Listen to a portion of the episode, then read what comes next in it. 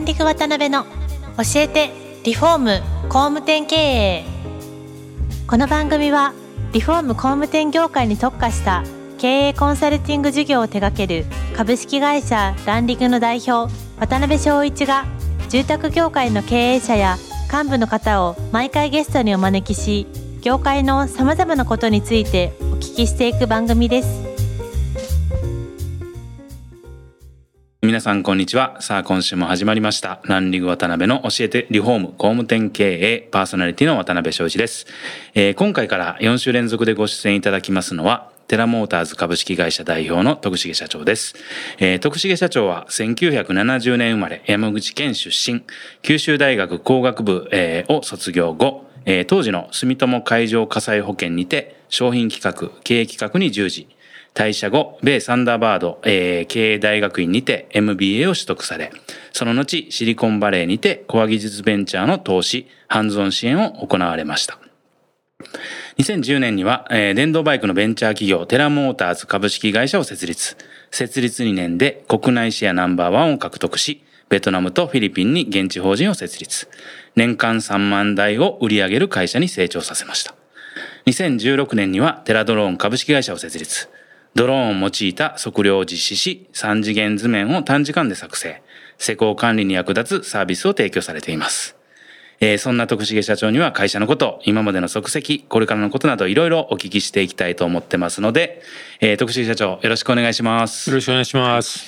えー、本当お忙しいところありがとうございます。はい、えー、今日から4週連続、えー、楽しみにしてますんでよろしくお願いします。はい、お願いします。はい。で、あの、第1話目の今回なんですけど、まあ、せっかくですので、徳重社長のですね、まあ、人となりみたいな部分から、えー、突っ込んでいけたらなと思います。はい、よろしくお願いします。あれ、徳重社長あれです70年生まれで山口県のご出身ということで、でね、著書を含めて非常にパワフルな徳重社長なんですけども、親御さんはどんな方で、幼少期からどんな風な育ち方をされてきたお子さんだったみたいなところから もしよろしければ、はい、そうですね。まあ私生まれたのは本当にあの、はい、人口6,000人の町で、まあ、村村というか、まあ、漁村ですね。なるほど。だったんですけど、うんうん、まあ親父からはですね、はい、まああの星一徹みたいな分かります？あの 巨人の。あんな感じでちゃぶ台ひっくり返すみたいな厳しい親父なんですけど、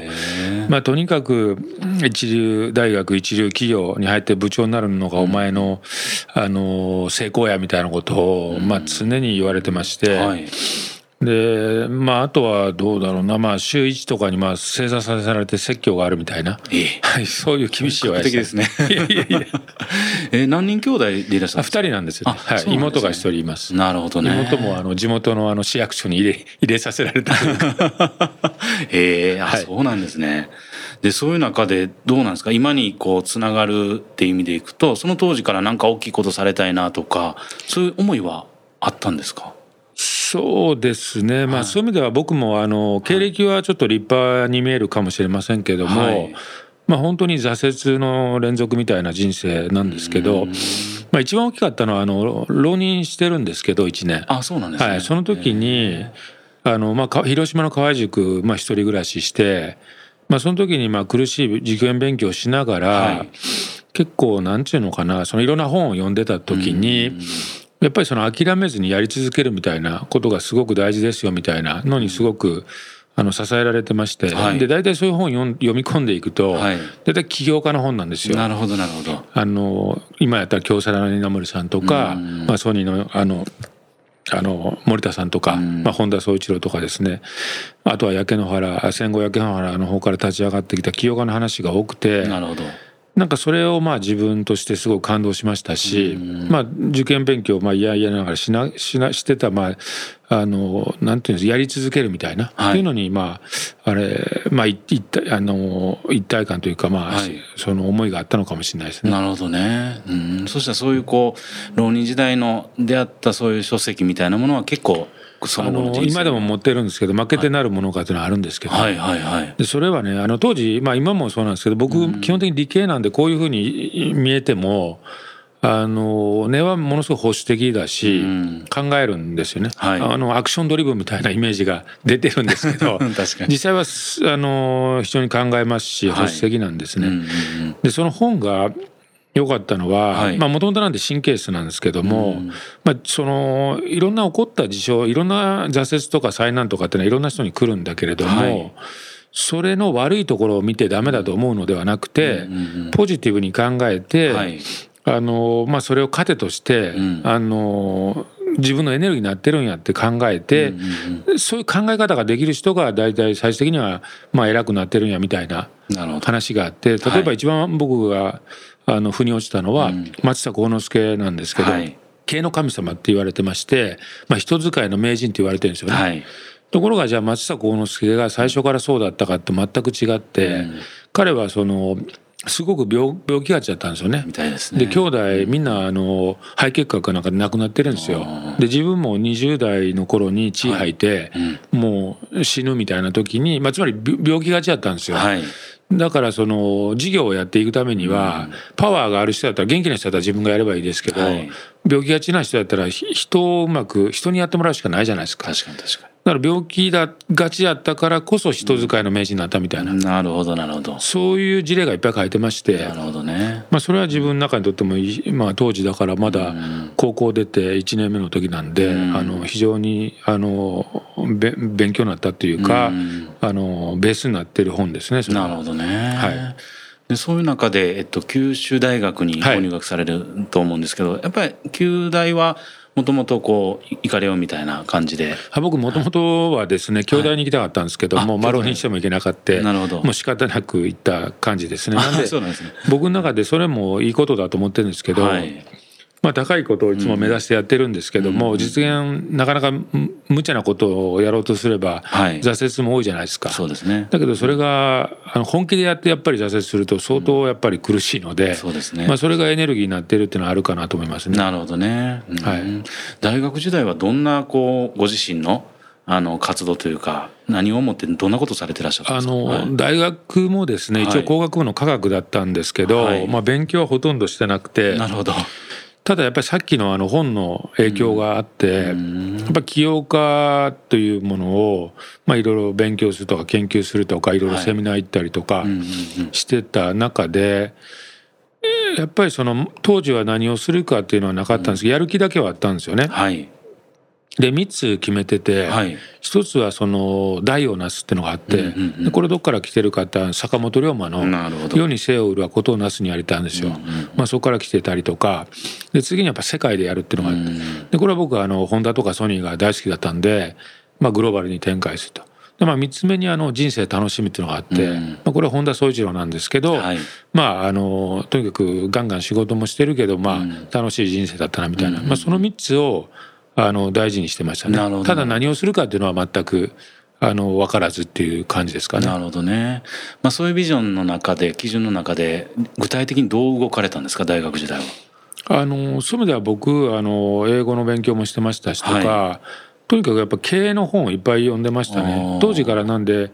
経営者にはなりたいみたいな意識はすごくあったのでただそこが僕の中で常にジレンマで。はい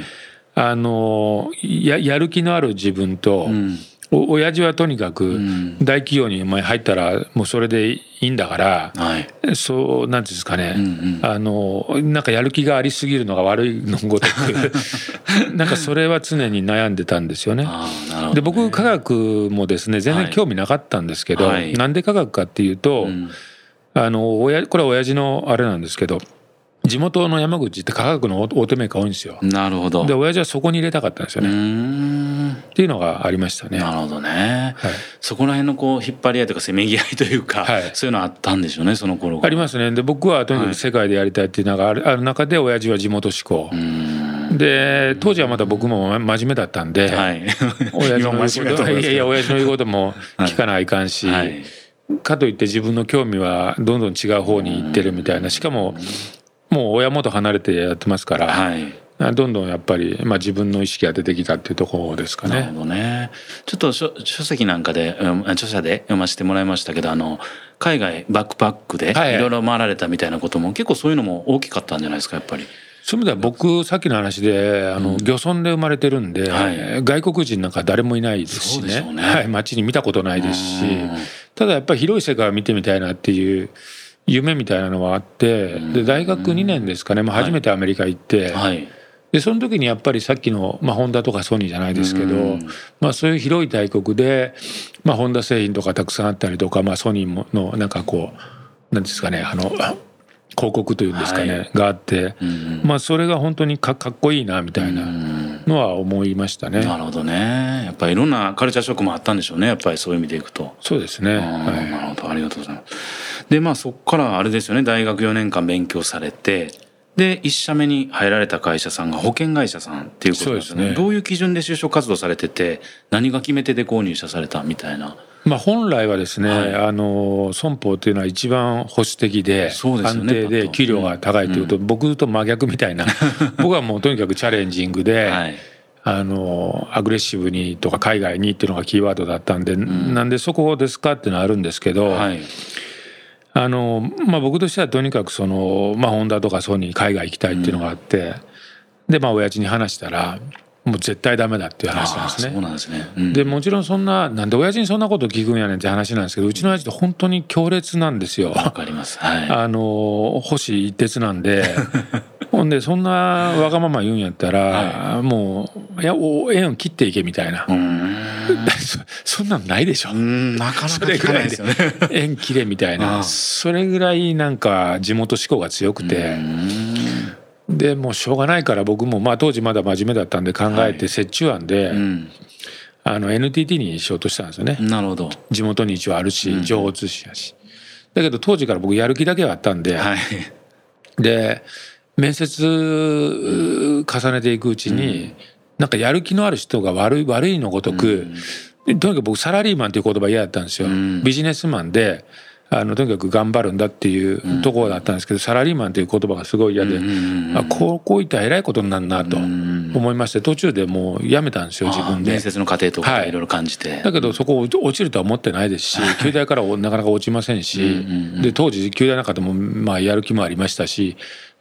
大体落ちるつもりじゃなかったんでで断ったんだけど、はい。あのなかったんですよね他に、はい、もう就職活動みんな終わってて。ああ時期的にっていうことですよね、はい、で僕あのそれでねあと残ってたのが金融しか残ってなかったんですよ、なるほど。で僕は当時のこの悔しい思い、うん、あのつまりなんていうんですかねやっぱりビジネスマンとして頑張りたいと、うんで当時からもやっぱりチャレンジするものを求むとかいろいろ書いてるわけですよ、はい。はい、あのメディアにはね、うんうん、大企業さんも。うん、でそういうの本当なのかと、うん、でそういう思ってることをバーンと言ったんですよね、はい、あの思ってることそのまま。はい。あのでもね第三次面接もう最終面接ぐらいだったんです他、はい、住友銀行富士銀行、うん、あの安田火災なんとかみんな、だけど思い思いったことを言ってですね、結構みんな評価してくれて。で56個取ったんですよ。でもその時に僕一番やっぱりその数で言って、評価してくれるとこ行こうと思ったのが住友海上だったんですよ。だからもう安定だとか給料がいいとかそんなことはどうでももっとそもそも知らないしみたいな。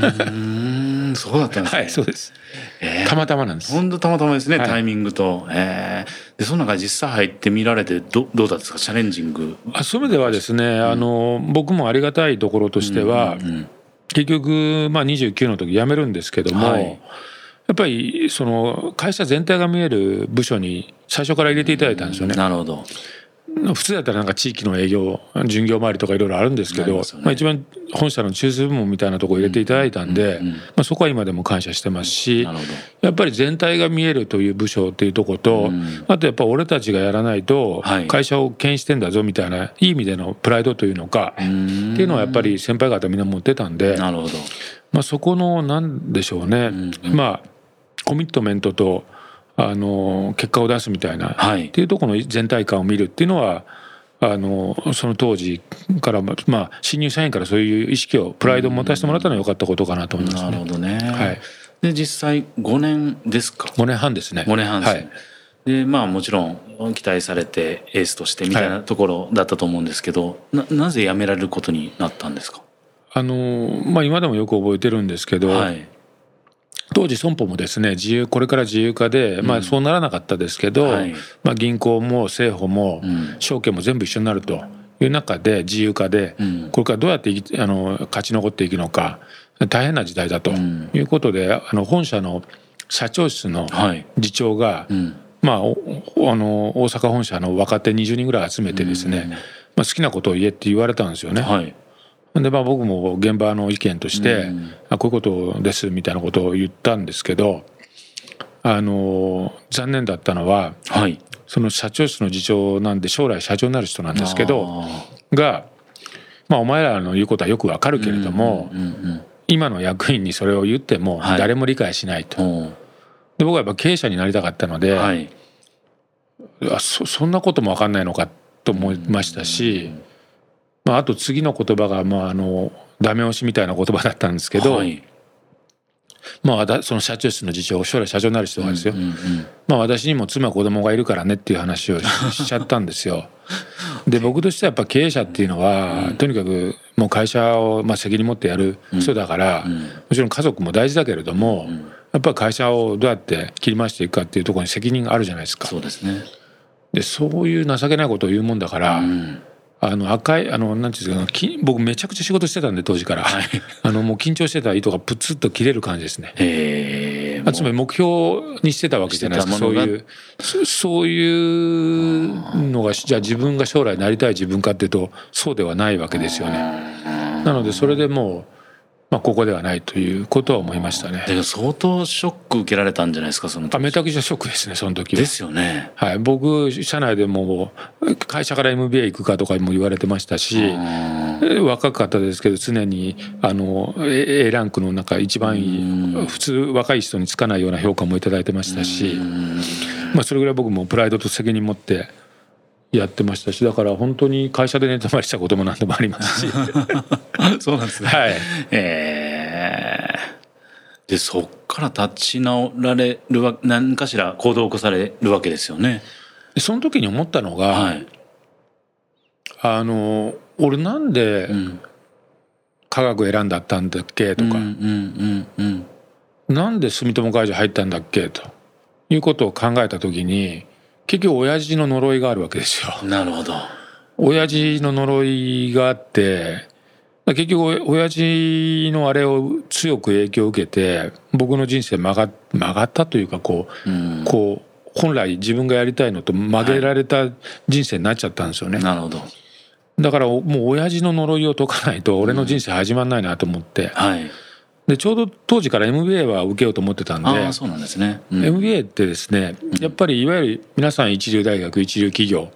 で英語もそもそもできますよとはい、いう属性の中でうん。何が違うんですかっていうのをエッセイで言わないといけないんですよ。なるほど。あなたたちはこの属性の中で何が違うんだうんうんでその時に僕が思ったのは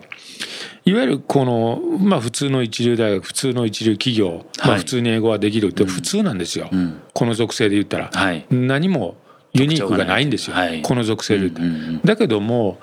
ここの人たちと比べてん。起業家精神ですね、うんつつまり諦めずにやりきるとか、とことんやるとか、っていうのは圧倒的に勝ってるなと思ったんです。そう感じられたっていうことですね。はい、でなんででもそれを目指さなかったかっていうと結局親父の呪いがあって、うん。でもっと言うとあのうちの親父は会社は絶対に絶対に絶対にやってはいけないと。あそうそれぐらいまで。もうとにかく絶対にやってはいけないっていうのがもうあってなぜかというと、僕は覚えてないんですけども、はい。おじいさん祖父の当たる人が地元の山口でかなりでっかい木材業やってたんですよね。なるほど、うんうん、で当時うちの親父はだから中学の時にまあまあ要は大成功した起起業家の子供なので、まあお坊ちゃまだったわけですよね。ところが木材が石炭から石油の流れで規制も入ってぶっ潰れちゃったんですよ。うん。だから親父は中学の時に天国から地獄に落ちてるんですよ。それがあるから息子にはそうじゃない人生をってまあその親父の気持ちは分かるんですけど、まあ、それがあるからとにかく会社は絶対ダメいつどうなるか分かんないってもう親父のこうメンタルのか頭の中にもうへびりついてるんですよ。なるほどねでそれが全てなんですよ彼の中で。だからそうさせないようにするために僕の彼の中では僕に良かれと思ってやってんだけども、まあ、覚醒遺伝か分かんないですけど 僕にとってはそっちの方が向いてるしそっちの方が楽しいしっていうのはずっと思ってたけど絶対やっちゃいけないパンドラの箱だったんですよね開けてはいけない。あだけど結局そこでもう会社辞めるんだったら、本来自分はどうあるべきで何したいかと。ということでもう親父無視で。ーうんで自分の人生始めようと。まあだから僕の中で一番大きな意思決定はそこなんですよ。なるほど。29の時時に。に、うん。めちゃめちゃ頑張ってきて築き上げてきたものを全部捨てて一回ゼロにして、うん、